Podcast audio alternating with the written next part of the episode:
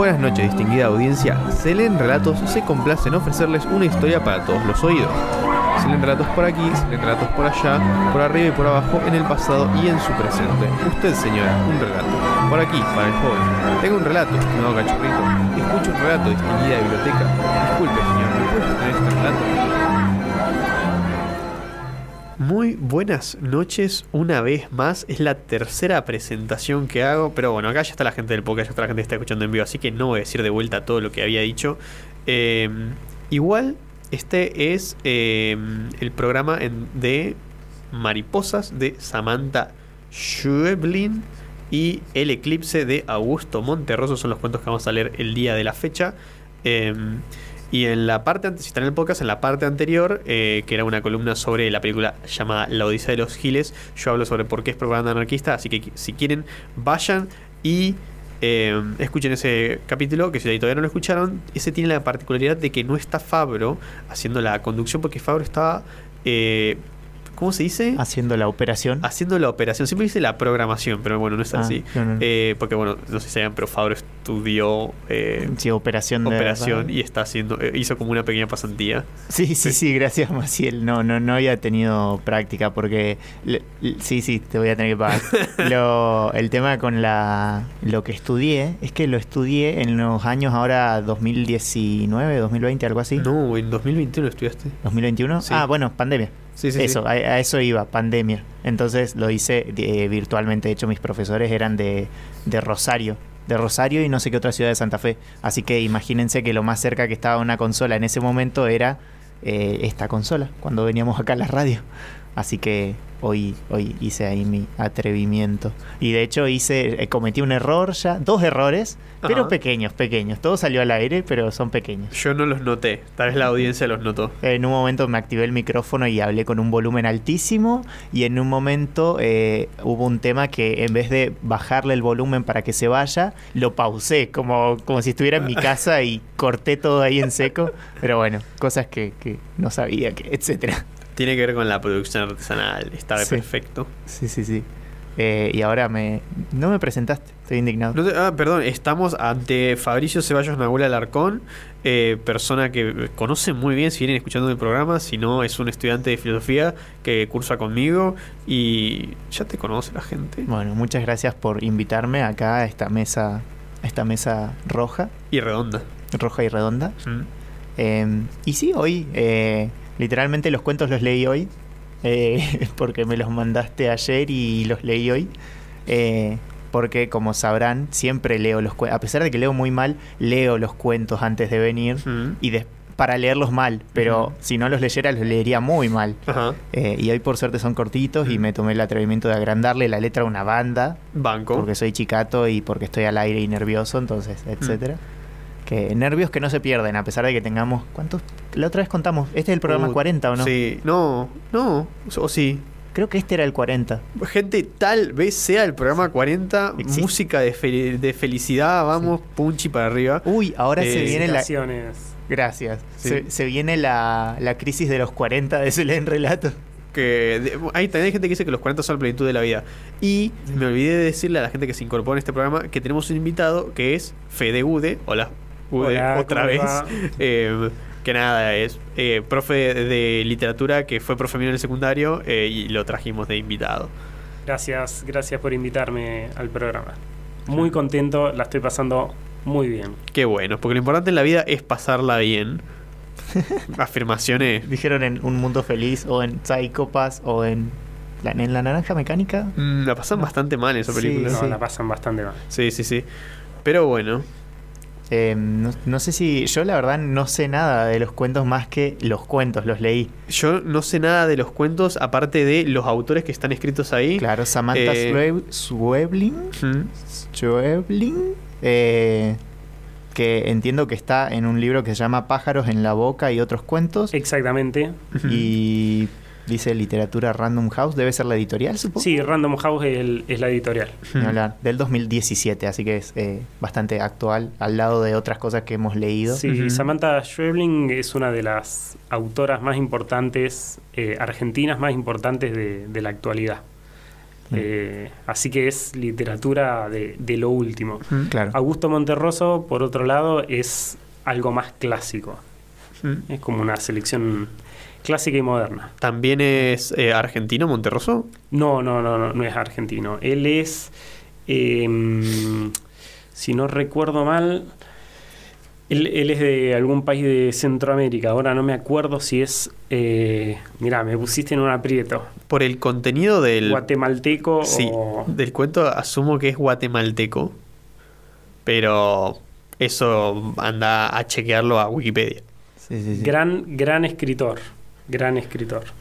Ni hablar. Y le- le- tampoco habíamos eh, escogido... Ah, pasa que Fabro está preparando un un final. Sí. Como yo la semana pasada estaba preparando un final, esta vez Fabro está preparando un final. Rindo mañana. Eh, rendismo. Ay, mucha suerte, boludo. ¿Cómo estás? Gracias. ¿Bien? Eh, para este momento me encuentro sin dormir seguramente y, y voy a ir sin dormir mañana. Y es un Ay. Pero es un examen, eh, así es mi vida universitaria. Soy un desastre hasta las últimas dos semanas de, antes de rendir. Ahí la rompo, estudio pero re bien y re organizado.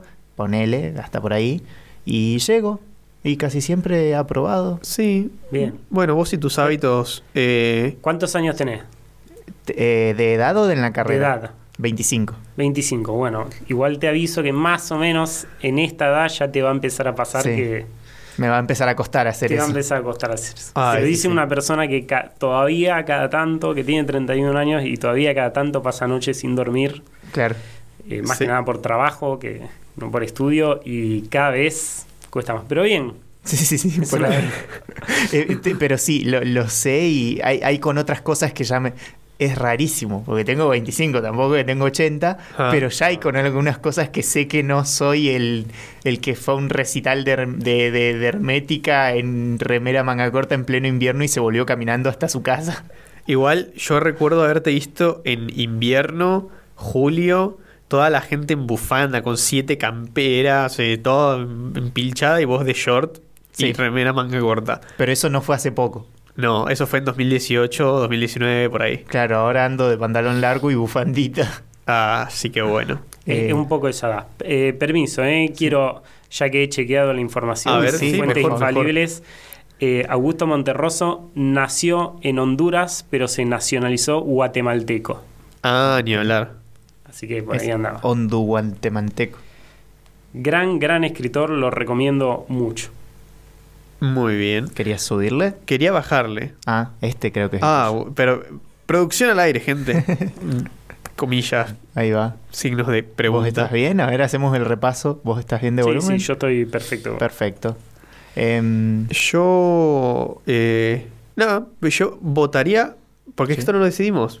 ¿Qué cosa? eh, en el orden de la lectura de los cuentos. Ay, ma. y Bueno, pero es que te queda a tu entera como voluntad y verticalidad y autoridad y etcétera. Obvio, porque todas las cuestiones de así como democrática y horizontales son, Sí, sí. una- un- son eh, hipismo, Claro. espineteanismo tal Vaya, vez incluso. Después de la columna sobre la Odisea de los Giles como propaganda anarquista, Es que viene yo- la dictadura del... Es que yo hago esa, esa columna para que la gente sea consciente de lo que dice esa película y no la vea. Claro. No se la muestra a sus hijos. Eh, pero bueno, eh, yo diría que leamos primero el eclipse. Ah, bueno, dale. Porque me parece más, no sé si más interesante, pero sí menos bonito que el otro. Y me gusta terminar con una nota más bonita. Ok. El, el otro igual a mí me dejó re angustiado. A mí también la pasé como el orto. Definime bonito entonces. Es una belleza trágica. Es, es como cuando ves una paloma en la calle atropellada. Claro, te imagino como eh, jefe de una de una distopía justamente súper totalitaria en base a la felicidad y toda la gente triste y vos diciendo, es una felicidad trágica. No, no, yo no hablé de felicidad, yo hablé de belleza. Ah, belleza, no es lo perdón, mismo. tenés Hay razón. una, hay, hay una relación entre bondad, felicidad y belleza, pero no vamos a hacer ese análisis acá. Sí, sí, sí. Yo creo que el eclipse es, eh, tiene una elaboración quizás más desde el lenguaje, pero es, es menos ambiguo, es más directo Sí. en, en Ah, su sí, significado. totalmente. Es bastante lineal. Es bastante lineal y es bastante ingenioso, tiene como un plot twist. Sí. Y Mariposas es más sutil, ¿no? Y es más ambiguo también. Sí, el final yo, de, de hecho, eso ven- ve- venía pensando como, ¿qué, ¿Qué, qué idea me quedó? O sea, ¿qué pasó en mi mente? Así que nada, bueno, ahora vamos a leer Eclipse, luego no escucharemos un tema, pasaremos directamente a hablar sobre el mismo. Creo que tenemos una... Tenemos eh, el separador para claro, después la tenemos el separador, solo el separador. También tampoco le habíamos avisado a Maciel cómo íbamos a organizar eso. Ay, le estaba avisando a Maciel sin que se notara, Faber, maldita sea. bueno, ¿saben qué? Eh, Producción al aire, gente. Que vos la otra vez no me dejaste jugar con lo del tiempo, entonces yo Ajá. ahora no te estoy dejando jugar con La producción hacer, al aire. hacer las cosas bien. Bueno, está bien. Ay, es verdad, no me dejaste jugar con el tiempo y el silencio. Sí, sí. Ay, bueno, está bien, es una venganza justificable. Eh, pero bueno, yo no tengo nada más que decir cuando quieras.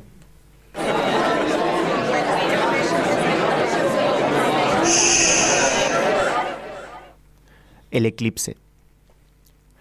Cuando Fray Bartolomé Arrasola se sintió perdido, aceptó que ya nada podría salvarlo. La selva poderosa de Guatemala lo había apresado, implacable y definitiva. Ante su ignorancia topográfica se sentó con tranquilidad a esperar la muerte.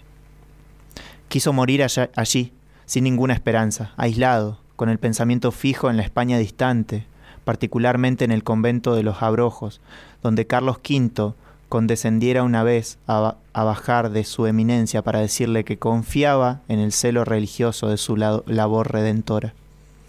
Al despertar se encontró rodeado por un grupo de indígenas de rostro impasible, que se disponían a sacrificarlo ante un altar, un altar que a Bartolomé le pareció como el lecho en que descansaría, al fin, de sus temores, de su destino, de sí mismo. Tres años en el país le habían confer- conferido un mediano dominio de las lenguas nativas. Intentó algo, dijo algunas palabras que fueron comprendidas. Entonces floreció en él una idea que tuvo por digna de su talento y de su cultura universal y de su arduo conocimiento de Aristóteles. Recordó que para ese día se esperaba un eclipse total de sol y dispuso, en lo más íntimo, valerse de aquel conocimiento para engañar a sus opresores y salvar la vida. Si me matáis, les dijo, puedo hacer que el sol se oscurezca en su altura. Los indígenas lo miraron fijamente y Bartolomé sorprendió la, sorprendió la incredulidad en sus ojos. Vio que se produjo un pequeño consejo y esperó confiado, no sin cierto desdén. Dos horas después, el corazón de Fray Bartolomé Arrasola chorreaba su sangre vehemente sobre la piedra de los sacrificios, brillante bajo la opaca luz de un sol eclipsado. Mientras uno de los indígenas recitaba sin ninguna inflexión de voz, sin prisa, una por una, las infinitas fechas en que se producirían eclipses solares y lunares que los astrónomos de la comunidad maya habían previsto y anotado en sus códices, en sus códices sin la valiosa ayuda de Aristóteles. Se leen relatos. Un té de hierbas ensoñadoras, cosechadas en granjas de la medianoche, acompañadas de suaves comentarios no literarios que empiezan en 3, 2, 1. Y ese fue el cuento que se llamaba El Eclipse por un autor cuyo nombre por supuesto que recuerdo, solo que no lo estoy pudiendo leer desde Augusto acá. Monterroso. Gracias. Es una cosa, eh, bueno, un poco de contexto histórico. Aristóteles, no sé si él mismo, pero al menos los griegos, y Aristóteles sabía de esto, sabían calcular eclipses. Entonces, este. Eh, Fray, creo que sería, Sí, es un fray. No sé qué, ca- qué carácter tiene ese título en la iglesia, pero eh, intenta utilizar ese conocimiento aristotélico para hacer creer a los mayas que tiene un poder eh, mágico o algo por el estilo. Cuestión que los mayas le dicen, papi, acá ya hacemos eso, y lo sacrifican igual. Es bastante directo el mensaje, es eh, la gente que vivía en, supongo que Guatemala, lo que ahora es Guatemala, eh, el actual territorio de Guatemala, tenía en sus conocimientos preexistentes a la, llegada de los españoles. Como Sí. que muy, muy lineal la cuestión. Claro. Yo creo que, perdón, ¿eh? es, es interesante también contextualizar. Este, este cuento sale en, en el año 1959 en un libro que es muy bueno. No sé si no es el primer libro de cuentos de Augusto Monterroso que se llama Obras completas y otros cuentos. El título es muy bueno.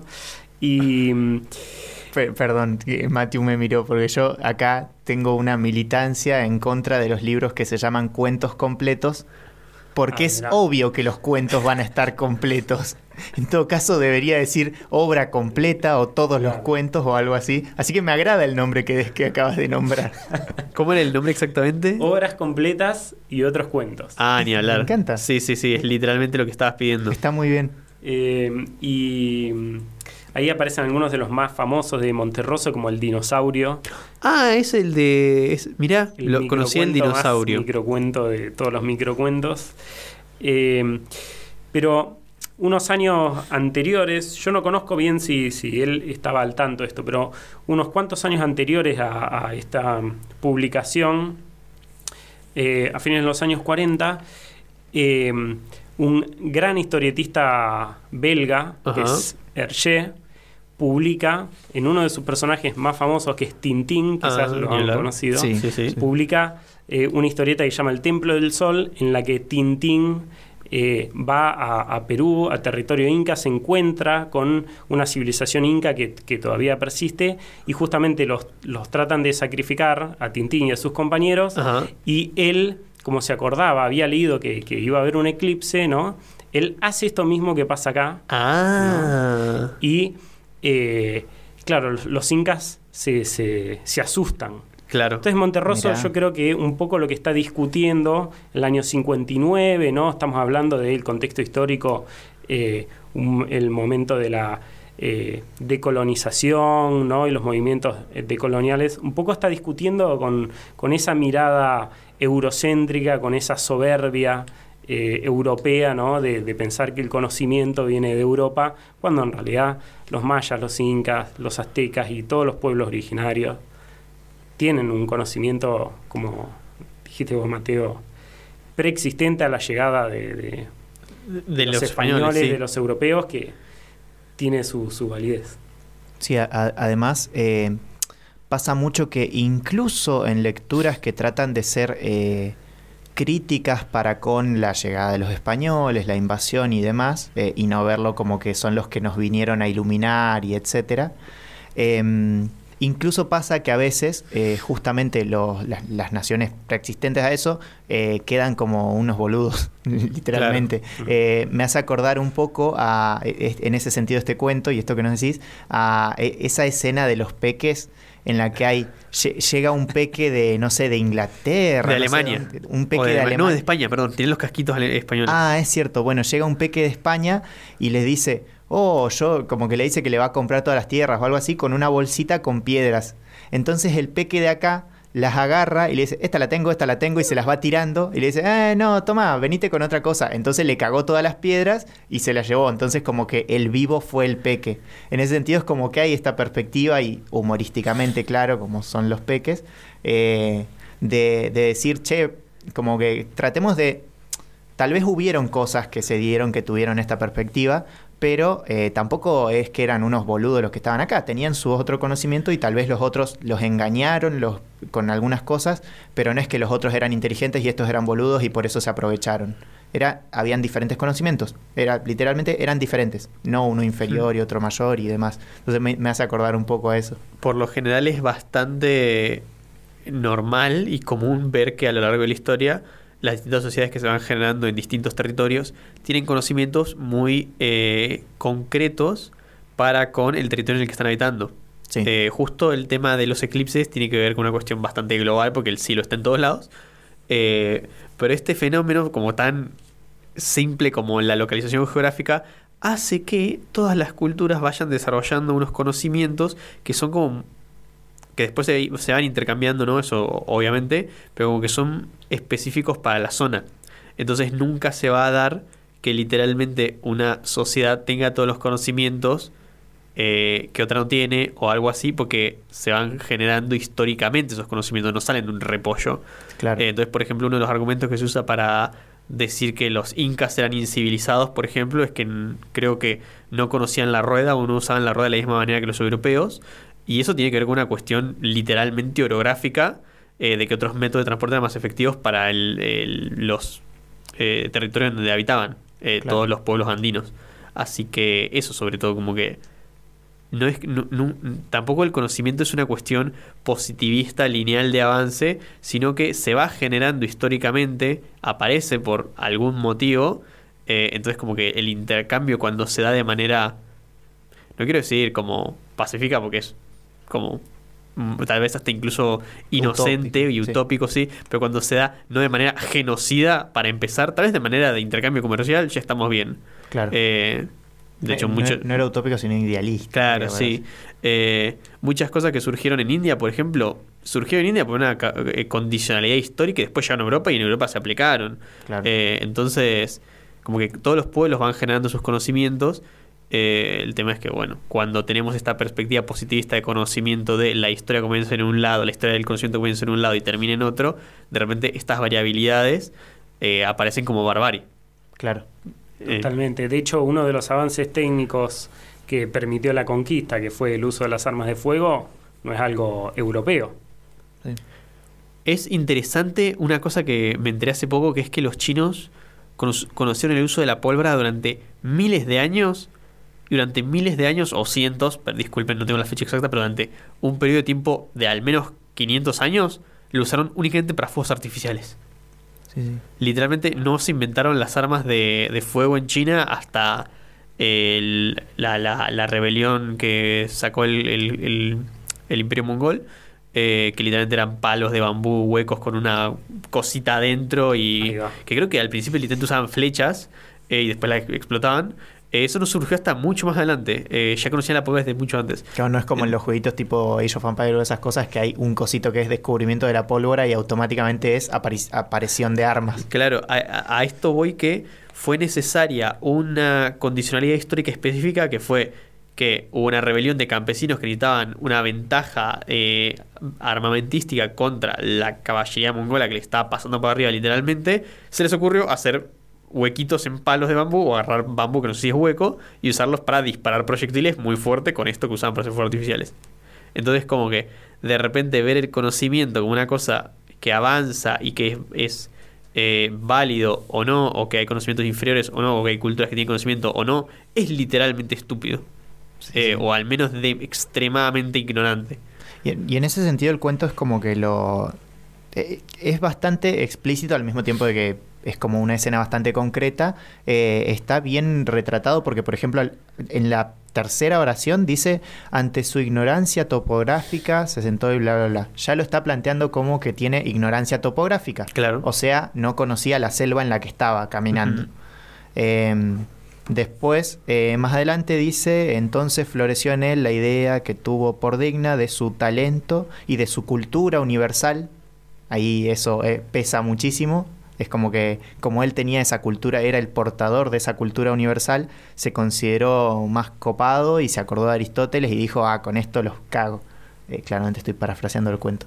Eh, entonces, eh, nada, es como que el cuento es, es, es bien, como que va al hueso de eso de criticar la cultura universal, la ignorancia del conocimiento situado, por así decirlo, y la pretensión de que, de que en base a esa cultura universal estás por encima del resto.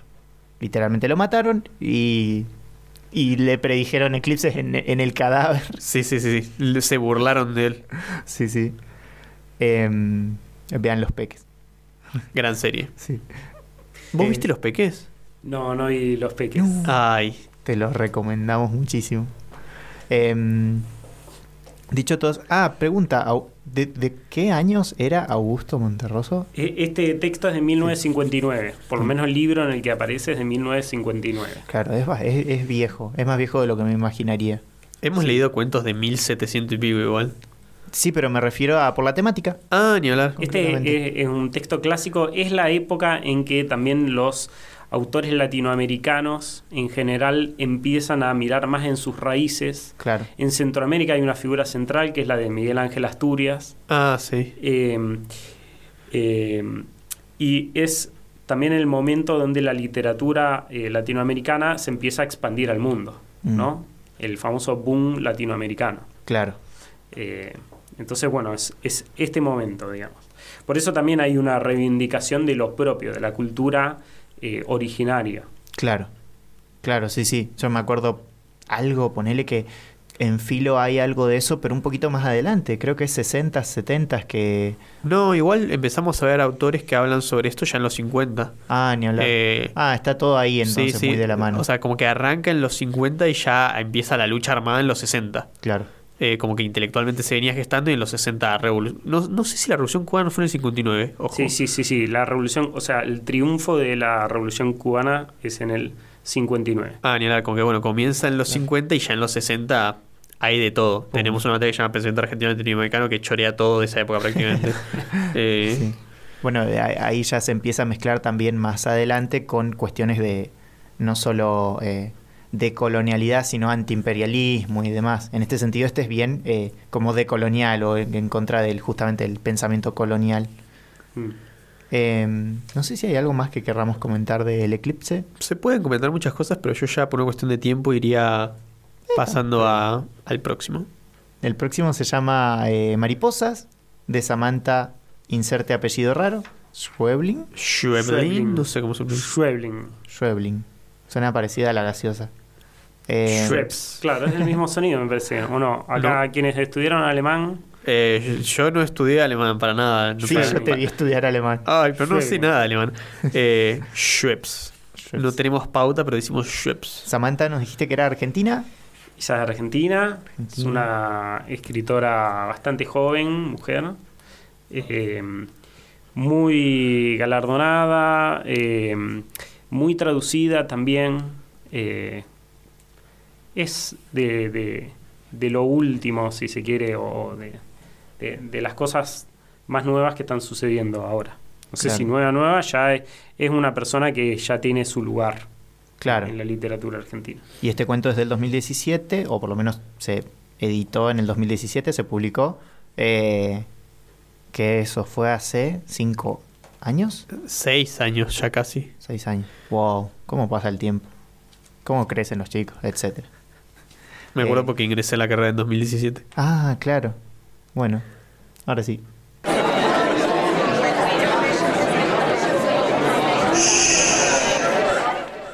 Mariposas. Ya vas a ver qué lindo vestido tiene hoy la mía, le dice Calderón a Gorriti. Le queda tan bien con esos ojos almendrados, por el color, ¿viste? Y esos piecitos. Están juntos el resto de los padres, esperan ansiosos la salida de sus hijos. Calderón habla. Gorriti mira las puertas todavía cerradas. Vas a ver, dice Calderón. Quédate acá. Hay que quedarse cerca porque ya salen. ¿Y el tuyo cómo va? El otro hace un gesto de dolor y se señala los dientes. No me digas, dice Calderón. ¿Y le hiciste el cuento de los ratones? Ah, no, con la mía no se puede, es demasiado inteligente. Gorriti mira el reloj. En cualquier momento se abren las puertas y los chicos salen disparados, riendo a gritos en un tumulto, tumulto de colores, a veces manchados de témpera o de chocolate. Por alguna razón, el timbre se retrasa. Los padres esperan. Una mariposa se posa en el brazo de Calderón, que se apura a atraparla. La mariposa lucha por escapar. Él une las alas y las sostiene de las puntas. Aprieta fuerte para que no se escape. Vas a ver cuando la vea, le dice a Gorriti sacudiéndola. Le va a encantar. Pero aprieta tanto que empieza a sentir que las puntas se empastan. Desliza los dedos hacia abajo y comprueba que la ha marcado. La mariposa intenta soltarse, se sacude y una de las alas se abre al medio como un papel. Calderón lo lamenta. Cuando intenta inmovilizarla para ver los daños, termina por quedarse con parte del ala pegada en uno de los dedos. Gorriti lo mira con asco y niega. Le hace un gesto para que la tire. Calderón la suelta. La mariposa cae al piso. Se mueve con torpeza. Intenta volar, pero no puede. Al fin se queda quieta. Sacude cada tanto una de las alas. Y ya no intenta nada más. Gorriti le dice que termine con eso de una vez, y él, por el propio bien de la mariposa, por supuesto, la pisa con firmeza. No alcanza a apartar el pie cuando advierte que algo extraño sucede. Mira hacia las puertas y, como si un viento repentino hubiese violado las cerraduras, éstas se abren, y cientos de mariposas de todos los colores y tamaños se abalanzan sobre los padres que esperan. Piensa si irán a atacarlo. Tal vez piensa que va a morir. Los otros padres no parecen asustarse. Las mariposas solo revolotean entre ellos. Una última cruzada rezagada, una última cruza rezagada y se une al resto. Calderón se queda mirando las puertas abiertas y tras los vidrios del hall central, las salas silenciosas. Algunos padres todavía se amontonan frente a las puertas y gritan los nombres de sus hijos. Entonces las mariposas, todas ellas en pocos segundos, se alejan volando en distintas direcciones. Los padres intentan atraparlos. Calderón, en cambio, permanece inmóvil. No se anima a levantar el pie de la que ha matado. Teme, quizá, reconocer en sus alas muertas los colores de la suya. Se leen relatos. Un programa en el que se leen relatos y después se habla de ellos. O el viejo arte de sacarle el jugo a las piedras. Espero que hayan disfrutado mucho este tema tan triste, al igual que el cuento que acabamos de leer. Para la gente del podcast acabamos de poner Mariposa Technicolor. Pueden como hacer una pausa, e ir a escuchar ese tema y después volver. Em, si no, escucharon un separador muy bonito. Y el cuento que se llama Mariposas, que tiene un final muy... Eso es devastador. Sí, yo empezaría hablando del final porque es lo que más me... O sea, es lo que en el viaje me vine pensando. ¿Qué pienso? Es, pienso que es como mágico y que eh, le dije de, la persona que estaba ahí esperando eh, era la mariposa que pisó, lo cual es muy trágico. Yo en su momento, cuando venía pensando, eh, como no sabía de qué, año era el, de qué año era el cuento, porque mm, ahí fallé yo, dije, ¿será de la época como del realismo mágico y habrá pasado con respecto a eso? Eh, pero sí, yo no tengo ninguna duda de que la mariposa es, creo que la hija decía, y que efectivamente el padre la asesinó, y de alguna manera se transformaron, pero eso es lo menos importante. También, o sea, podría ser simplemente que había como una especie de evento, igual como que te, te da todas la- la- las indicaciones para que uno imagine que pasó algo ahí con la ausencia de, de- de los niños que salen del jardín Mm. y la presencia de un montón de mariposas saliendo. Pero también podría ser una especie de evento que iba a haber ese día, no sé. Tal vez sea una metáfora de la mariposa como la como cuando salen del capullo y salir del jardín como cre- crecer y matar a la mariposa como los padres estrictos que matan las posibilidades de crecer de sus hijos. Yo creo que hay- ahí hay, hay dos formas de, de proceder. Una es encontrarle un sentido a lo que sucede en el cuento dentro del cuento, ¿no? Eso es lo lindo del, del género fantástico. Este es un cuento del género fantástico. El género fantástico es un género donde hay un mundo realista, ¿no? Pero de repente aparece algo que no se puede explicar. A veces es ambiguo, a veces es decididamente fantástico. Esto podría ser algo ambiguo. Podemos pensar que en realidad hubo una suelta de mariposas y era una sorpresa, se escapó una antes o había una dando vuelta Ajá. y los chicos vienen después afuera. Claro. Eh, y en realidad hay algo más psicológico que sucede con, con este personaje, con el del padre, que de repente no entiende lo que está sucediendo. Pero otra es, digamos, otra forma de encarar este tipo de cuentos para mí muy interesante es tratar de pensar, bueno, qué significa a nivel, qué metáfora, qué sentido es esto de la mariposa. Yo creo que uno podría pensar eh, que eh, tiene que ver con el crecimiento de los niños, ¿no? Y cómo los niños eh, empiezan a dejar de ser niños o empiezan a, tener una autonomía, ¿no? Cada vez más progresiva, que se escapa de los deseos de, los adultos de que sean como ellos quieren que sean, inclusive del, control y del reconocimiento de los adultos. Entonces, bueno, muchas veces, muchas veces, inclusive acá había una cuestión como de, de, eh, de- de amorosa, de querer mostrarle ¿no? una mariposa a, a la hija y eso llevó a la destrucción de la mariposa y quizás a la destrucción de la hija. Tal a mí vez. esa me parece interesante esa. Lo lindo de- del género fantástico es que ninguna interpretación está bien, ni ninguna está del todo bien, ninguna está del todo mal, porque el texto es ambiguo por Claro. naturaleza. Claro. Sí, también a mí me... O sea, por un lado, el pensar en alas y que la sostuvo de las alas para mostrar lo bonita que era y etcétera, ti- tiene como, como que automáticamente te trae esa imagen de, yo qué sé, el padre en el cumple de 15 con, con su hija o yo qué sé, cosas de ese tipo. Claro. Por otro lado también me hace eh, como pensar en el, en el choque que hay. Hace poco tuvimos el café de ecología y Sí. un poquito se habló de eso. Eh, yo que sé, que una mariposa, el, el matar a una mariposa claramente no es una, no tiene una carga moral muy grande que digamos. ¿Cómo que no? Sí porque es bonita, Sí, exactamente. pero no porque es un insecto. O sea, no. Es- Si matas a una persona, vas a ir en cana. Si matas a una mariposa, como mucho tira mi- mirar mal, al- mal a alguien. Claro, no, no es. Si matas a un perro, Claro, ese es el tema. Matar a un perro es mucho peor que matar a una Sí, mariposa. es que más grande. Ahora, matar a una mosca es mucho peor que matar a una. No, es muy- no, perdón, matar a una mariposa es mucho peor que matar a una Sí, mosca. sí, sí. Porque es más bonita. Sí, pero claramente para mí pesa muchísimo el criterio de tamaño. Sí, como sí. que hace a la dimensión supuestamente de lo, de lo que hiciste. em, por lo menos en este caso. Y en ese sentido es como que también me, me trae esa imagen de, bueno, el tipo mató a la mariposa, le dio como un poquito de cosa porque era bonita y él la quería mostrar en realidad. Pero bueno, mató a la mariposa y ya está. Y después cuando salen, y yo me imagino que hubo en realidad una... eh, o sea que hay ahí como ese guiño de, bueno, eran, eran todos los niños saliendo convertidos en mariposa. Ahí recién hay un impacto moral. Claro. Porque es como, uy, maté una mariposa que tal vez no era la hija, lo que claramente si era la hija es lo más grave, pero tal vez no era, pero acabo de matar algo que tiene, que es igual a mi hija. Porque está hecha una mariposa, literalmente. Ajá. Entonces también me llevó por ese lado, como de un impacto moral ah, fuerte. es, una, es un cuento antiespecista, entonces. Eh, Podría hacerlo si lo querés interpretar por ese lado, supongo. Pues es una interpretación interesante.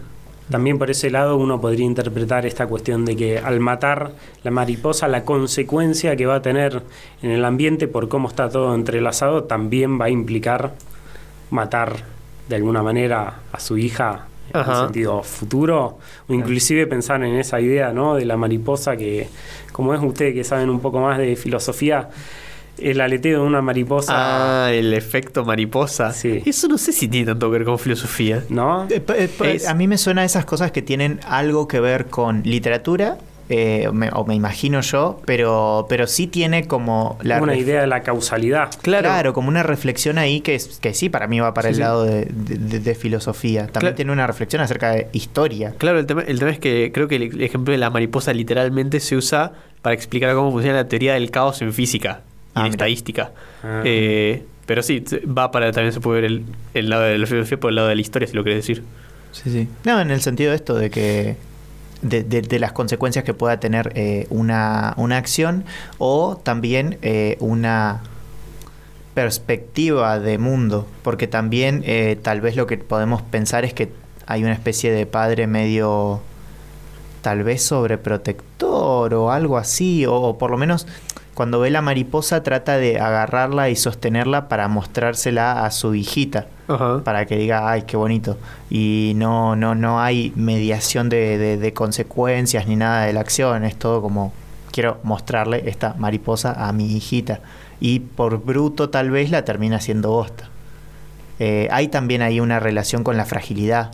Claro. Porque él justamente tiene buenas intenciones, ponele, eh, o por lo menos no, no parece haber sido agresivo en su intención con la mariposa, pero nada, es una mariposa y sus alas son extremadamente finitas. Si las agarras un poquito fuerte, las vas a hacer bosta de la nada. De hecho, es como muy incómoda la parte en donde la está intentando agarrar. Pues como, ay, le estás. Porque la hace mierda a poquito. Y es como, ay, le estaba Sí. haciendo, le estaba haciendo mierda. Y la hizo mierda. Sí. Como bueno, que- en, en eso el cuento es, es re cruel. Sí, sí, como que vas viendo de a poquito cómo se va yendo todo al carajo y no puede hacer nada para evitarlo. Sí. Se le Eh, queda pegada el ala en el dedo cuando le intenta soltar. Sí, sí, es como todo muy eh, doloroso, incluso como que es fea. Es una, es una lectura fea esa parte. Sí. Ah, está hecho a propósito, ¿sabes? Es un halago esto. Que al Sí. mismo tiempo sigue siendo una mariposa. Sí. Está, está muy bien trabajado, me parece, la, la descripción de la destrucción de la mariposa y también la maldad de este padre, porque es una maldad inocente, ¿no? Es como una, una pequeña maldad, no es, no es un gran villano, Claro. sino que es alguien que es casi malo sin darse cuenta. Y yo creo que ahí se liga también con la cuestión de la infancia, con la idea de el niño que destruye sin darse cuenta que está destruyendo. El niño que, por ejemplo, ve una hormiga y la aplasta porque la está como conociendo, ¿no? Se lo mete en la boca. No, no, no se da cuenta o rompe algo, ¿no? Hay como algo medio ahí de esa maldad inocente que en este cuento aparentemente tendría consecuencias eh, tremendas. Sí, sí. Bueno, Cal- Calderón, que es quien, quien hace esto, quien tiene la mariposa y demás, eh, dice al principio del cuento, que así empieza, ya vas a ver qué lindo vestido tiene hoy la mía. Como que tiene eso de, de, mirá qué bonito esto, como que también tiene una cosa de... eh, que es lo mismo que quiere hacer como con la mariposa después para su hija. Es como, mira qué bonita mariposa. Él estaba como, mira qué bonita mi hija, el, vestido que le compré y demás. Y bueno, la, metáfora con que son mariposas, ¿no? Los chicos. Pero también hay una relación ahí entre cómo, cómo mira la belleza y la fragilidad que termina teniendo y la fragilidad con la que se relaciona con esa belleza. Claro. Y, y pasa mucho eso de que familias que tienen hijes que quieren que sean como todos bonitos y como de fotito para mostrarlos. Y hay, y hay una relación de vuelta entre belleza y no sé si bondad, pero como cualidad de ser bueno, como entre una, un, hijos bellos, deben venir, hijos bellos deben venir de una familia buena. Entonces, afuera somos una familia buena. Y tiene que ver como todo uno de cuestiones de imagen más que de eh, el contenido real de la cosa. No, no sé bien cómo decirlo, pero creo que se entiende. Sí, sí, sí. Sí, teniendo en cuenta que vivimos en una ciudad en la que la, vivimos en una sociedad. Me inserte, ay, va, Lady Gaga va a estar en la Joker 2. Impresionante. Em, Comentario. Sí, sí, sí.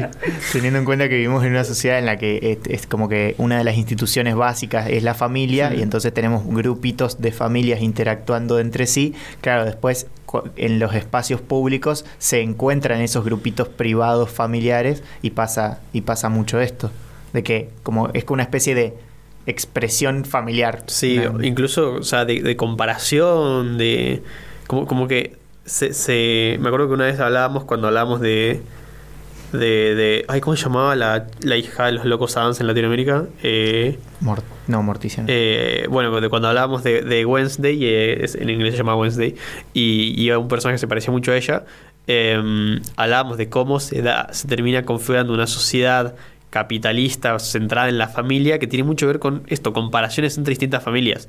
Y pues comparar, no sé, el auto, la casa, pero también los hijos. Entonces de repente se convierte como una especie de moneda de cambio de valor social. Y tiene mucho sentido que esté este chabón diciendo, ay, mira qué bonita mi hijita con su vestido. Sí. No, Ni de vuelta, no porque sea malo per se, sino porque entra en esa dinámica sin darse cuenta. Claro. Eso eh, y ahí se relaciona con lo que decías vos de la como maldad inocente. Sí.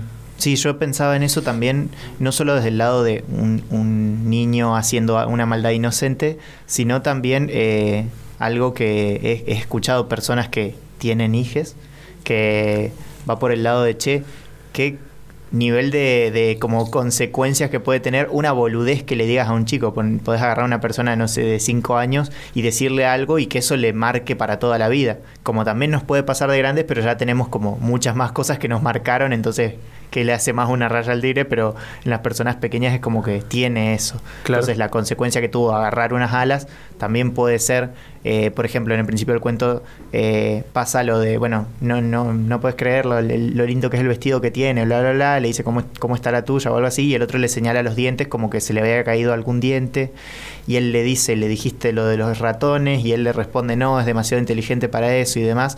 También ahí hay como un contexto de padres hablando acerca de la crianza. Entonces, Claro. como que el cuento te sitúa también en el principio en dos padres, como en contexto de hablar de la crianza y esta situación con la, la relación con la fragilidad y las consecuencias que puede tener los actos y la belleza y la forma de tratar esa belleza y esa fragilidad y demás. ¿Y se nos va yendo el programa? ¿Tan pronto? Sí, está ya, mira. Oh, Bueno, eh, fue un programa particular, fue bastante diferente al resto. Fue, la pasé muy mal. No, La pasé muy- ¿por no, mentira, no. Eh, fue, fue, es que sé que parece que no, pero es muy diferente. El simple hecho de tener que venir y decir hola gente, ¿cómo están?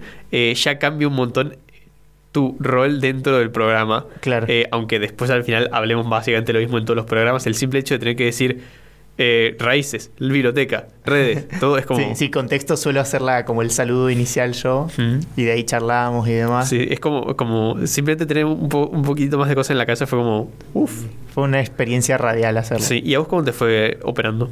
Bien, bien, bien, solo esos pequeños errorcitos, pero eh, no es la gran ciencia. No le quito, eh, o sea, tenés que estar muy atento sí en los momentos justos, y Ajá. eso es muy importante. Eh, pero también muchísimas gracias Fede por haber venido, me olvidé tu apellido, así que yo te voy a decir Fede, voy a ser la de las pocas personas que te digan Fede. Está muy bien, está muy bien. Eh, no, gracias a ustedes por haberme invitado. Me parece que está bueno verse, eh, a veces moverse un poco del, del lugar que uno tiene establecido porque también surgen cosas más dinámicas, si no uno se achancha. Y yo como invitado acá, también, de Sí. repente estoy en un lugar nuevo, yo la pasé re bien, estaba nervioso al principio, enseguida se me fue. Eh, me parece que estuvo súper interesante.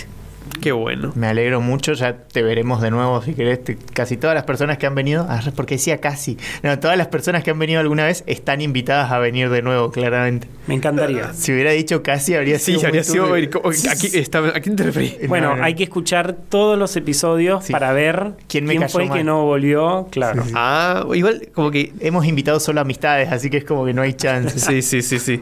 Ah, no, no siempre invitamos amistades. Ah, es cierto. Las pocas veces que no invitamos amistades suelen no volver porque es como que. La primera entrevista que hicimos fue a Violeta Jiménez, pero Sí. la adoramos Sí, justamente es, por haber es sido. una señora muy adorable. Sí, sí, sí. Eh, pero nada, como que bueno. Dicho eso, eh, no sé si querés decir algo más, yo ya me despido. No, yo quiero verte hacer la despedida. todo. no, no, no me vas a hacer Es la más, quiero que hagas una presentación del tema que vas